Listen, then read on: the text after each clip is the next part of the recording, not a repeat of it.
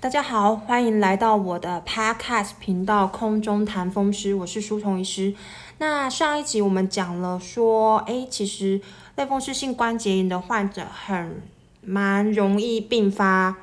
比例不算低啦，蛮大概有百分之十左右，百分之五到十左右，比例不算低，然后会并发肺部纤维化的一个疾病。那也跟大家讲了说，诶，如果说一开始要早期发现肺部纤维化的话，主要是要观察说自己的疲劳程度有没有增加，有没有慢性咳嗽，或者是说呢，走路会喘，活动能力、肺活量感觉比以前变差了，这样子的几个征兆。那也跟大家讲了说，如果真的肺部纤维化了之后呢，应该日常保健要注意什么样的问题？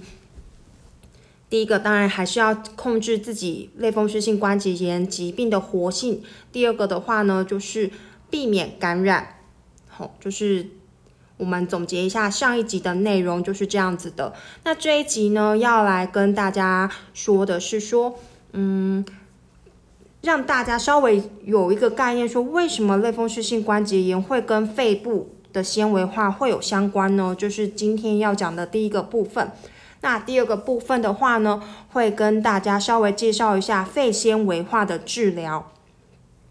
其实治疗的话呢，现在也没有一个非常好的准则，所以呢，呃，这一集跟大家介绍的这个治疗的内容的话呢，希望大家听了之后对治疗的内容有一点概念。那详细的治疗的方向啊，治疗的药物啊，还是要跟。大家病友们的主治医师来讨论，因为每个病友的状况都是很特殊的。那病这个不太像是高血压、糖尿病，说，哎，你高血压大概就吃这几种药啊，然后呢，糖尿病就吃这几种药。他们其实糖尿病、高血压现在也讲精准医疗，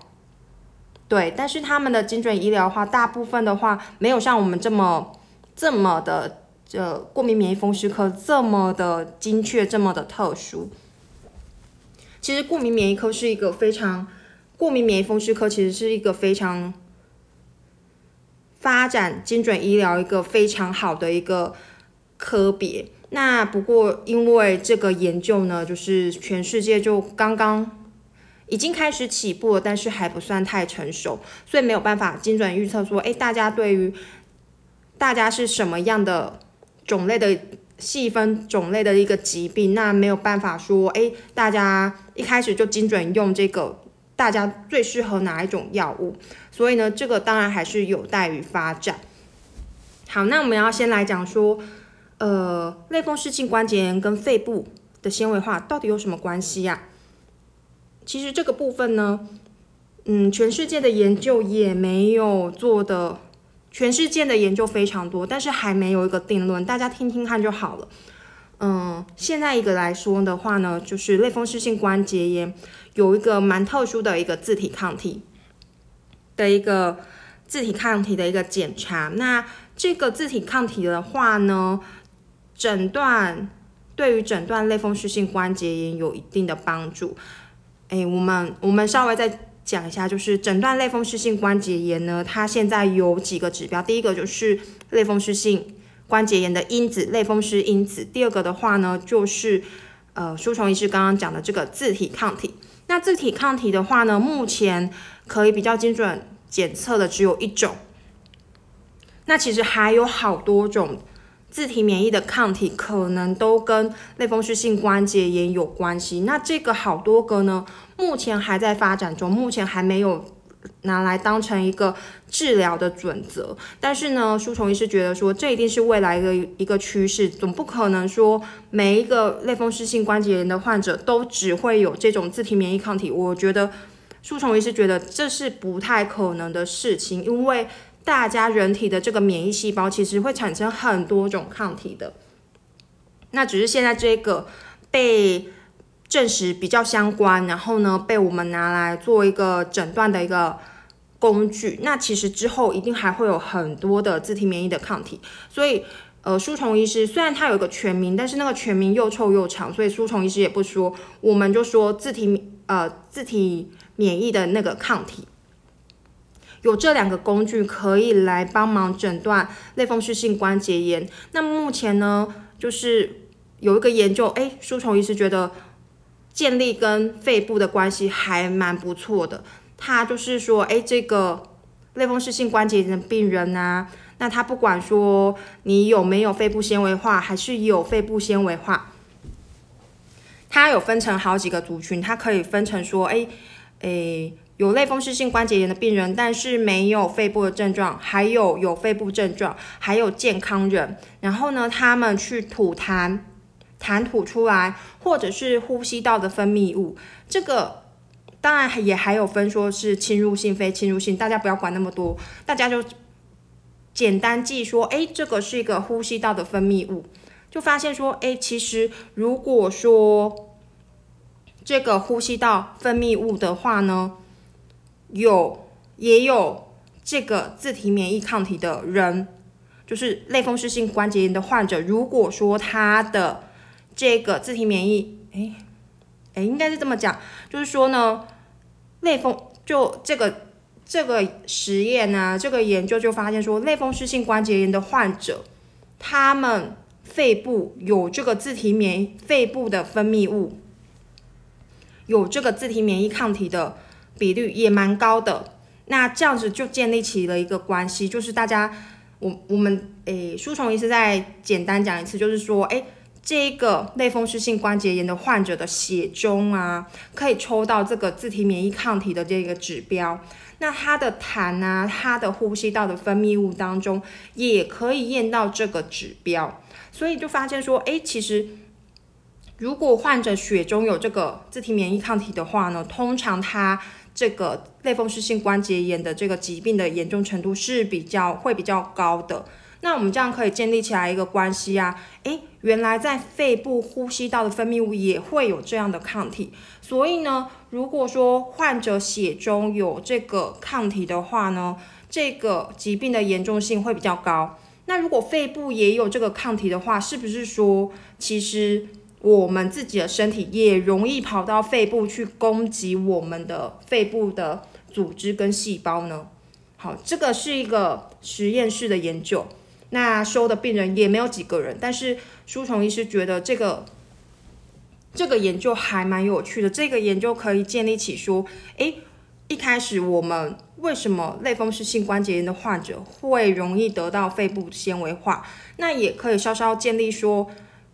如果是类风湿性关节炎比较严重的患者，他肺部纤维化的程度比较高的比例就越高。那也可以。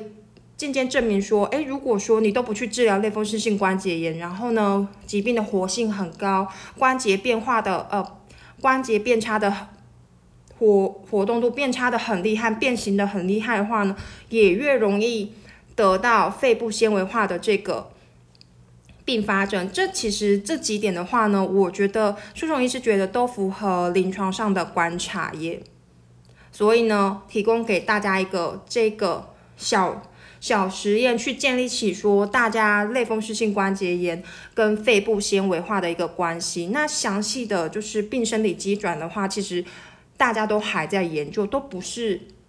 都还不是那么的清楚这样子。那再来的话呢，所以呢，这个就是老话一句说，大家一定要好好控制好自己的类风湿性关节炎的活性的病情，才不会容易发展到肺部纤维化。因为书虫医师觉得说啊，你关节变形都已经很辛苦了，还并发一个这么重要的器官，然后这个纤维化的话，实在对自己的生活品质，那跟这个家人要帮忙照护啊，其实是真的一个非常大的负担。这样子，再来我们要讲说，其实现在肺纤维化的治疗啊，现在是怎么样治疗的呢？我们。在这里要先给大家一个观念，就是目前来讲，目前来讲，目前在现在是二零二一年的时候呢，这个肺部纤维化基本上是一个没有办法治好，没有办法治好，而且是一个不可逆的一个疾病。那为什么要说是二零二一？年现在呢，就代表说，其实还有一些崭新的疗法，那它的一个功效啊，它可不可以逆转这个肺部纤维化？它可不可以让我们这个肺部的功能维持呢？其实是有的。但是目前二零二一年的话呢，肺部纤维化还是一个不可逆的疾病，所以希望大家还是要听书虫医师的话，对自己的身体这些症状要有所早期的警觉。那我们回到肺部纤维化这个是一个不可逆的疾病来讲好了。那所以的，所以呢，这个是肺部纤维化是一个目前到现在一个不可逆转的一个疾病。那肺部又是一个非常重要的一个器官，所以当然过敏免疫风湿科医师就会觉得说，哎，这个肺部纤维化其实是真的蛮棘手、不好治疗的。从书虫医师、住院医师到现在当主治医师的时候，其实肺部纤维化一直都是一个很麻烦的疾病。对呀，因为没有很好的治疗方法嘛。然后呢，没有很好的治疗方法的话，病人的话呢，又肺部又是一个很重要器官，那蛮多病人因为肺部纤维化的并发症就这样子过世的，就是很年轻就过世，这非常。这个非常的常见，所以这个其实是一个过敏免疫风湿科医师一直在努力的去摸索这个治疗方向的一个目标。那目前这个肺部纤维化的话呢，我们会分成几个部分来讲，这个治疗怎么治疗呢？会分成说，嗯，简单的来讲的话，会把大家的肺部大大范围的区分成急性发。急性发炎，第一个是急性发炎还是慢性的肺部纤维化？这个在我们的病生理上跟在电脑断层上其实是可以粗略的分得出来的。对，可以靠电脑断层分得出来。那我们先讲第一个，如果是急性发炎的话呢，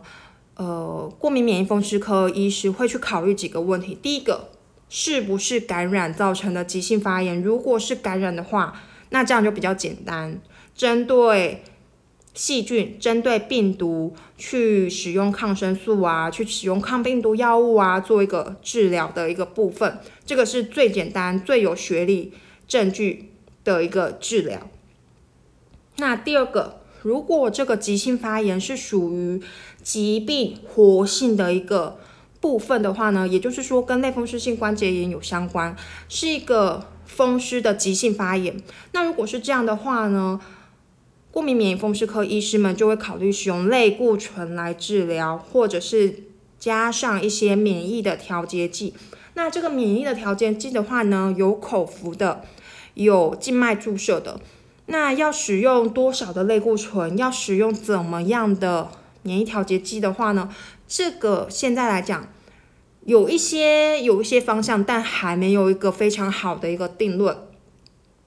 所以呢，这个免疫调节剂有时候可能需要自费，因为健保没有给付。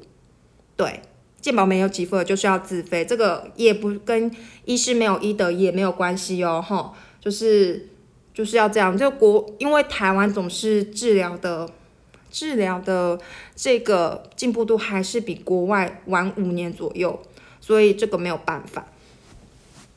那呃说过说要考虑什么样的免疫调节剂的话呢，就是要跟主治医师来讨论，不一定说这个，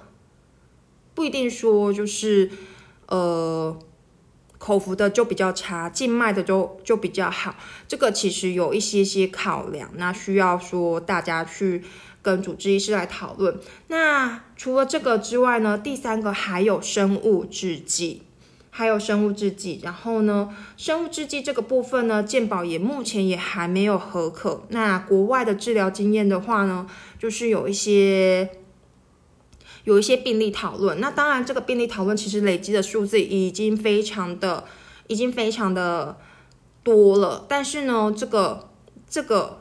要在什么时候使用这个生物制剂的话，其实是需要很多的临床的资料，还有临床的经验去判断的。所以也不是说，诶打生物制剂就比较好，并没有这样子哦。对，诶，这里要给大家一个观念，我们治疗啊，我们药没有说哪个药真的比较好，哪个药真的比较差，而是要看说当下病人的条件，然后呢病情的状况，而去使用最适合的药物，这样才是一个好的治疗。所以药有没有好坏之分？没有诶，只有治疗的人，只有给药的主治医师，他智慧的。高低这样子而已，就比如说，嗯，之前有一个师傅，诶，他他很奇怪哦，真真的奇怪，真的奇怪，就是他他来，他有糖尿病，但是他都不太吃药，但是他还是要来看内科门诊，然后呢拿糖尿病的药物，那拿了之后他也不吃。对他也不吃，因为都整包好好的，他因为他整包拿出来说，哎，医生我都没吃哦。然后呢，再来就说，医生你一定要开很好的药给我。那舒虫医师就会觉得很纳闷，我开了给你那颗，假设那颗就算是两块、十块、三十块好了，不管多少钱，开了给你，你又不吃，那我开了到底有什么用处？因为根本你就没有吃到身体里面去啊。我都很输虫医师都很想要知道说，哎，这些药你到底都放在哪里？放在放放在书包里面还是供桌上面吗？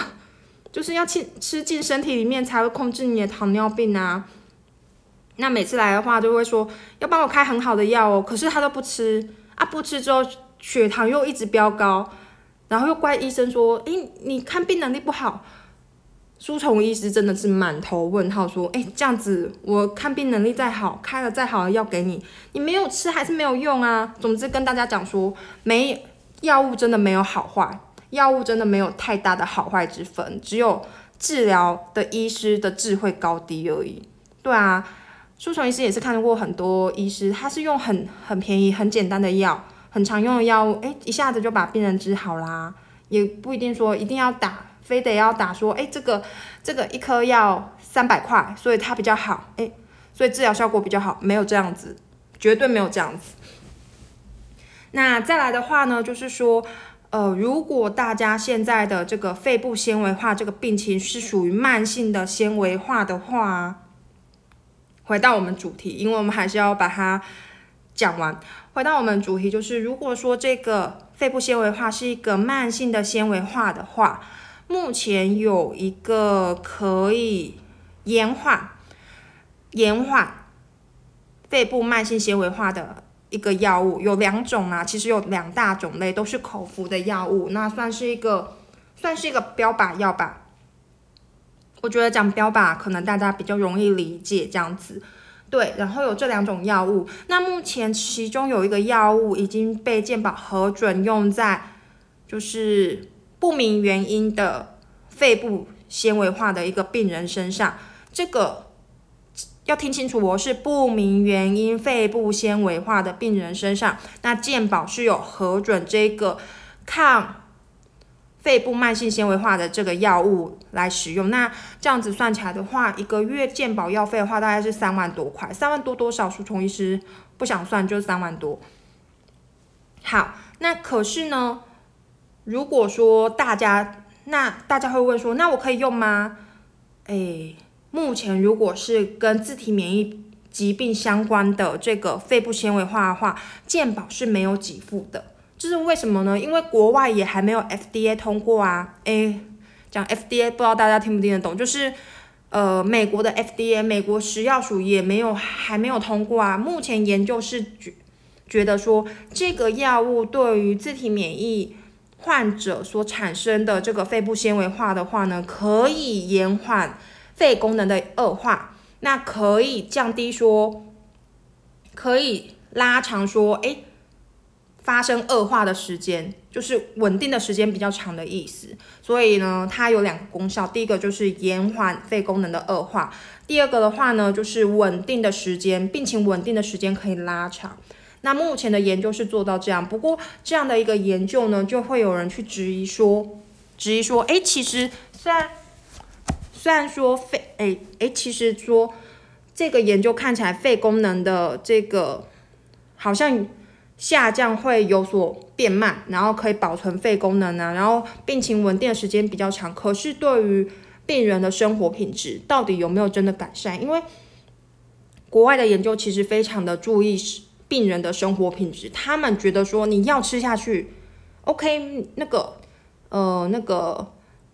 呃抽血数字变好，OK，然后呢？状况变好也 OK，可是你要吃的真的对你的病情、对你的生活品质、生活能力、自理能力有所改善，他们才会觉得说，诶，这个药真的有帮助。因为，嗯，国外的话，除了说是紧急授权、紧急通过的这个药物，像疫苗之外，其他的药大部分都非常注意说，诶，到底对病人的生活品质可以改善的多少。所以国外目前研究是做到这个程度，那做到这个程度，他们的食药署也还没通过的话，当然台湾的食药署、台湾的 FDA 也不可能通过这个我们自体免疫的这个肺纤维化的患者去使用、去健保使用这个药物。所以如果大家要用的话呢，其实也是可以，但是必须要自费来使用。那目前来讲的话呢，肺部纤维化其实它的它的治疗。舒虫医师觉得比舒虫医师住院医师的时候已经进步的蛮多的了。然后呢，轮廓也治疗的方向、治疗的准则也慢慢的开始有一个大致上的轮廓跟大致上的方向出来。不过呢，怎么呃，舒虫医师的感觉就是说，在未来的十年内，一定还会有其他的药物可以去逆转，甚至改善。病人生活品质的一个抗肺部纤维化的一个药物，一定会有，十年内绝对会有。那而且十年内的话，十年之内的话，这个药物就会被大大规模使用。那到底是什么药物呢？书虫医师也不知道，因为现在已经有药啦。那我们医学的话呢，只要有时间，只要有人才，只要有资金，就只会越来越好。就是顶尖的只会越来越往上啊。比较差的就不一定啊，所以顶尖的部分就会越来越往上，这是一定的。所以现在已经有药物，只是它的感觉治疗效果没有那么好，没有对病人效果来讲没有那么完美。那我们就看喽，就在发展，一定会有一个完美的药物出来。那就算有完美的药物出来之后，诶，之后还会有更完美、副作用更少的一个药物会出来。所以呢，在这个。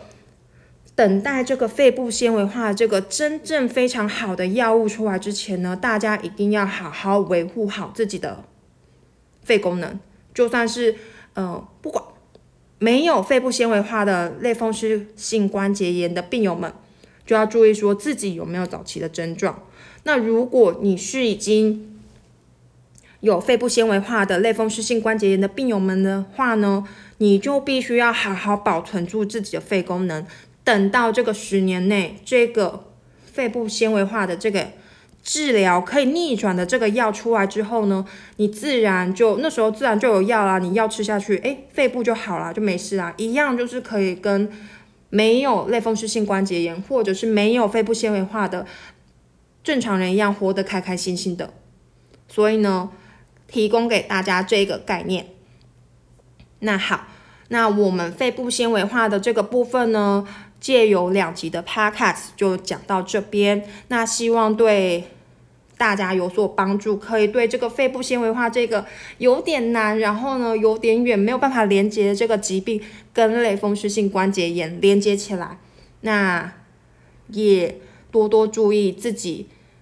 类风湿性关节炎的患者的一些其他的并发症。那我们这一集 podcast 就录到这边，我是舒虫医师，大家拜拜。